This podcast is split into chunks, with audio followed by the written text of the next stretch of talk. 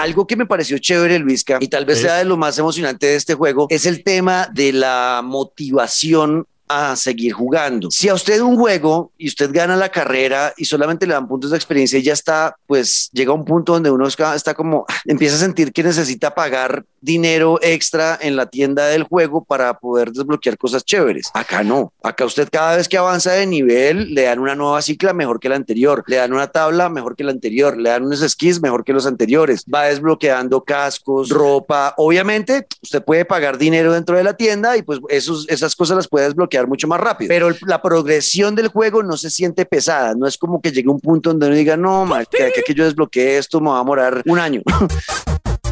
Hey, hola, bienvenidos nuevamente a Pantalleros, el podcast. Hoy nuevamente con Daniela Javid. Hola, Dani. ¿Cómo están? Muy bien. Y Luis Carlos Guerrero, que regresa luego de la vagancia. ¿Cómo estás, Luisca? Que viva la vagancia, que alimente la abundancia. ¿Cómo le va, Juanca? ¿Qué hubo, Dani? ¿Qué hay pantalleros? ¿Qué dicha? Eso, aquí estamos de vuelta y hoy venimos con reseña nuevamente y esta vez de un juego que me tiene al borde del asiento, pegando gritos, saltos y emocionándome es Riders Republic. Bienvenidos. Good afternoon. This is your captain speaking.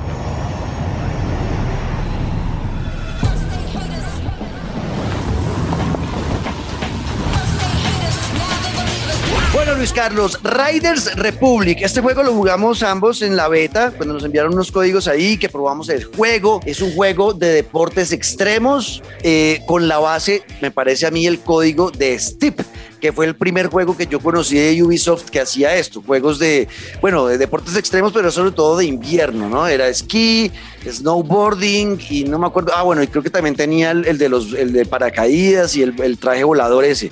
Pero ahora le metieron también ciclomontañismo y otro tipo de deportes es un juego que en esa beta nos divirtió, ¿no, Luisca? Oiga, espectacular. Básicamente, para que se hagan una idea, es como un mundo abierto, pero un mundo vivo, un mundo en el que está pasando de todo, eh, que se mezcla con el punk, el rock and roll de épocas Tony Hawk y este estilo de, de, juegos. Y en lo que dice Juanca, en un momento, en un juego en el que hay que mezclar habilidades para todo, downhill, ciclismo, esquí, snowboarding, eh, trajes de estos aéreos y es literalmente lo que decía Juanca, es que es al borde de la silla, es una vaina, mi corazón no ha podido acomodarse, cada carrera es peor que la anterior, es impresionante lo que pasa en el mundo de Riders Republic. Es muy divertido. ¿Qué tal Dani con los juegos de tipo Tony Hawk y de deportes extremos? ¿Si alguna vez le interesó o no? ¿O poco, un poco no? Solamente Tony Hawk, eh, ¿cómo es que se llama? El, el PlayStation 1. Ese. Solamente jugué ese esa vez, y, pero debo confesar que no es para nada algo, no es que no sea de mi agrado, sino que no, no es lo mío. Nuestro estilo, nuestro estilo. Sí, no, no, no, soy el público de, para esos juegos. Bueno, pues este, este juego es bonito y yo creo que puede también llamar la atención no solamente a personas que, que les gusta el tema de los deportes extremos, Luisca, porque como usted lo decía, es un juego de mundo abierto. El mapa es gigante.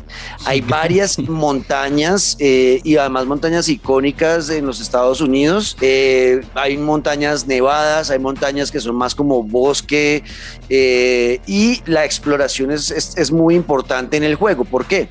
Porque sí, usted puede ir del punto A al punto B a buscar las carreras, donde ya simplemente tiene que ir a competir, ya sea eh, por tiempo y por el primero que atraviese la meta, o hay otras que son de puntaje y el que haga más trucos, entonces el backflip, el front flip, el, eh, el 360, 920, o sea, lo que conocíamos más o menos de lo que era, por ejemplo, un Tony Hawk, ¿no? Eh, y eso lo hace mientras usted va bajando en una montaña a toda velocidad, entonces la mayor cantidad de trucos que pueda hacer y además hilar. Recuerde que eso también es muy de esa época de los, eh, de los Snow, ¿cómo se Había uno que se llamaba Cool Borders, creo que se llamaba en Play 1 que también era por el estilo de Tony Hawk, que era entre más eh, trucos vaya usted hilando uno tras otro, pues mayor puntaje va teniendo. Eh, esos elementos están, pero ¿Por qué para personas como Daniela puede ser interesante? Porque los mapas están súper bien detallados y usted simplemente puede coger la cicla y arrancar a andar por todo el mapa, por todo el mundo que nos presentan de, del Riders Republic y va a descubrir sorpresas, hay, eh, hay secretos, hay cofres escondidos, hay puntos icónicos como llegar, no sé, a la montaña Yosemite y entonces estar parado en Yosemite, tomar una foto ahí, eso le va desbloqueando premios, regalitos para personas personalizar su personaje, que es algo también importante. O sea, no es solamente el hecho eh, de, de, participar en carreras eh, emocionantes y en buscar hacer trucos eh, locos, sino también está ese modo de exploración. Incluso hay dos modos de juego cuando usted empieza el, a, jugar Riders Republic. Hay uno que es el normal, donde va a competir con personas de todo el mundo. eso es otro de los elementos bonitos que usted va viendo a toda la gente que está en el servidor, igual que usted explorando el mapa y usted los ve pasar por el lado suyo y entra en las carreras con ellos. Eso es súper interesante, pero hay un modo zen, se llama así, el modo zen. El modo zen lo que hace es que le quita toda la, ¿cómo se llama eso, eh, Luisca? Como todo la, presión? como no, como la navegación GPS del mapa, le quita todos los puntos a donde debe llegar, la carrera está aquí, todo eso, y le deja el mapa limpio. Y usted en ese, ese modo zen es literal ir a explorar y tomar fotos dentro del mapa del juego. Ya está ir a explorar el mapa, subir las montañas, entonces aquí voy a cambiar de la cicla a, como ya estoy en Nevado, entonces voy a usar la moto de nieve, eh, voy a llegar hasta ese punto pues ya recóndito del mapa a ver qué hay allá y va a encontrar muchos, muchos guiños, muchas sorpresas, Eso, o sea, tiene muchas formas de disfrutar el juego, no solamente la acción desenfrenada de participar en pruebas extremas, ¿no? Eh, ese, es, por ese lado me pareció innovador el tema de, del Riders Republic. El multijugador y la historia, empecemos por la historia, es sencilla, no es que usted eh, tenga aquí que profundizar mucho en la historia, ser el mejor en las seis pruebas o en las seis deportes que le van a plantear en el juego y es convertirse en el mejor y va a tener un guía que fue el creador de toda la Riders Republic, que es un señor que le hace hamburguesas y, eh, y que está, está cascado por los años y por todas las fracturas que debió tener tener eh, siendo deportista extremo y él lo va guiando y ya está. Y aquí, bueno, ahora vaya presentes en esto, tiene que sacar sponsors. Cada vez que usted vaya mejorando los eventos de los sponsors, entonces va a desbloquear ropa de sus sponsors, le van a dar más dinero, va a mejorar las bicicletas, la motivación de mejorar las bicicletas es, alta. Eh, eso es por el lado de la historia que es muy sencillo, ¿no? Y por el otro lado, está el tema del multijugador que es muy importante en el juego. Está un multijugador que es contra todo el mundo que esté en, el servidor y usted entra a jugar a, las carreras ahí y entonces va a encontrar que va a estar compitiendo con personas de todo el mundo. Son carreras muy divertidas, pero el que me parece más me pareció atractivo a mí es que usted puede, como en Folgas y como en todos los demás eh, videojuegos multijugador, usted puede invitar hasta cinco amigos, usted y cinco más, o sea, seis en total en su grupo. Y ya con ellos se va en versus mode. Entonces ya usted entra a las, a las competencias que quieran hacer eh, dentro del mapa y va a competir con esos cinco amigos, el que gane y se pueden estrellar y bueno, es patotearse de la risa realmente ese modo. Es un juego eh, que tiene horas y horas de diversión, que puede repetir carreras y no se va a aburrir para tratar de sacar los récords, saber quién gana esta. Entonces apuesta con sus amigos, bueno, ya ganó usted la anterior, ahora va a intentar ganarla yo. Bueno, no sé. Hay muchas formas de disfrutar este juego que le va a dar mucha, mucha vida. Algo que me pareció chévere, Luisca, y tal vez sea de lo más emocionante de este juego, es el tema de la motivación a seguir jugando. Si a usted un juego y usted gana la carrera y solamente le dan puntos de experiencia y ya está, pues llega a un punto donde uno está como empieza a sentir que necesita pagar dinero extra en la tienda del juego para poder desbloquear cosas chéveres. Acá no. Acá usted cada vez que avanza de nivel le dan una nueva cicla mejor que la anterior, le dan una tabla mejor que la anterior, le dan unos skis mejor que los anteriores. Va desbloqueando cascos, ropa. Obviamente usted puede pagar dinero dentro de la tienda y pues esos, esas cosas las puede desbloquear mucho más rápido. Pero la progresión del juego no se siente pesada. No es como que llegue un punto donde uno diga, no, que, que yo desbloqueé esto, me va a demorar un año. ¿Y sabe qué pasa, Juanca? Que dan ganas. O sea, porque una cosa es que usted hablaba de, claro, uno puede, irse, uno puede irse en el modo zen y tomar fotos y hay que decir importantísimo que es que hasta dan ganas de tomar fotos porque el mapa sí es absurdamente grande, pero mezcla todo. Pues piensen que estamos hablando de deportes en la nieve, estamos hablando de deportes en el aire, estamos hablando de downhill, estamos hablando de bicicletas de velocidad, entonces van a encontrar bosques nevados, montañas rocosas, carreteras pavimentadas, otras que no tanto, entonces dan como ganas de solamente explorar como para entrenar antes de entrar a una carrera por esos terrenos que son tan complicados. Y luego es que dan muchas ganas de cuando usted termina una carrera, porque es solamente una y así no la gane, obviamente la idea es ganar, pero si queda en muy buen puesto, se hace un muy buen tiempo, siempre se desbloquean cosas. Esquís que le dan más velocidad, que le dan más saltos, incluso uno desbloquea hasta trucos, poder dar vueltas más rápido en el aire cuando está esquiando. A mí la verdad es que es, es bien complicado poner Riders Republic porque no me doy cuenta y me tiro ahí tres días. Sí, total, porque es un juego que lo engancha a uno, a uno bastante y es verdad. Eh, eh, el tema y el tema eh, para este tipo de juegos que era lo que me pasaba a mí con el Tony Hawk, eh, el tema de la personalización de su, de su avatar, ¿no? De su muñequito, de, cambiarle los tenis, cambiarle el pantalón, ahora tengo la camiseta con la calavera, ahora quiero ponerle un beanie, ahora quiero poner este casco, disfraz me parece de pato. más eh, disfraz de pato, acá hay disfraces, por ejemplo el de la jirafa que como que es muy popular porque casi que todos los videos que uno ve o clips que han hecho del juego son con el disfraz de la jirafa, eh, bajando un vestido como una jirafa bajando, o también de dinosaurio, ese dinosaurio inflable que también está tan de moda. Y, si usted no quiere, igual le toca, porque hay carreras que no es como que, ay, no, es que le toca usar el dinosaurio, le toca usar la jirafa y le toca mandarse así. Ajá, y es bastante, bastante divertido, no sé, para mí es un gran juego, eh, sobre todo si ustedes, y vuelvo y lo repito, es un gran juego, sobre todo si ustedes lo piensan jugar con eh, varios amigos, como que arman el parche con los que siempre juegan y, hey, comprémonos este y juguémoslo todos, porque realmente para eso eh, me parece un gran juego. En el tema en solitario, de pronto podría sentirse uno un poco cansado en algún momento, por eso soy enfático en el tema de que entre más amigos lo compren, pues va a ser más divertido para todos tenerlo. Eh, pero aún así, eh, creo que es un gran, juego. Eh, la conclusión mía es esa, que lo que sentí al jugarlo fue de querer mejorar, mejorar en los trucos.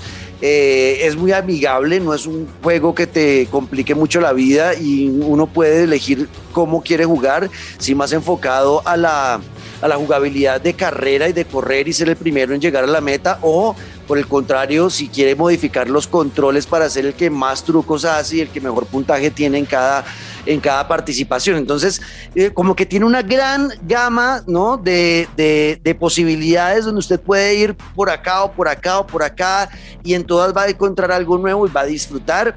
Y el mapa, más, ojo, yo lo jugué en PlayStation 5, las gráficas en la nueva generación de consolas, este juego es una cosa brutal. El detalle...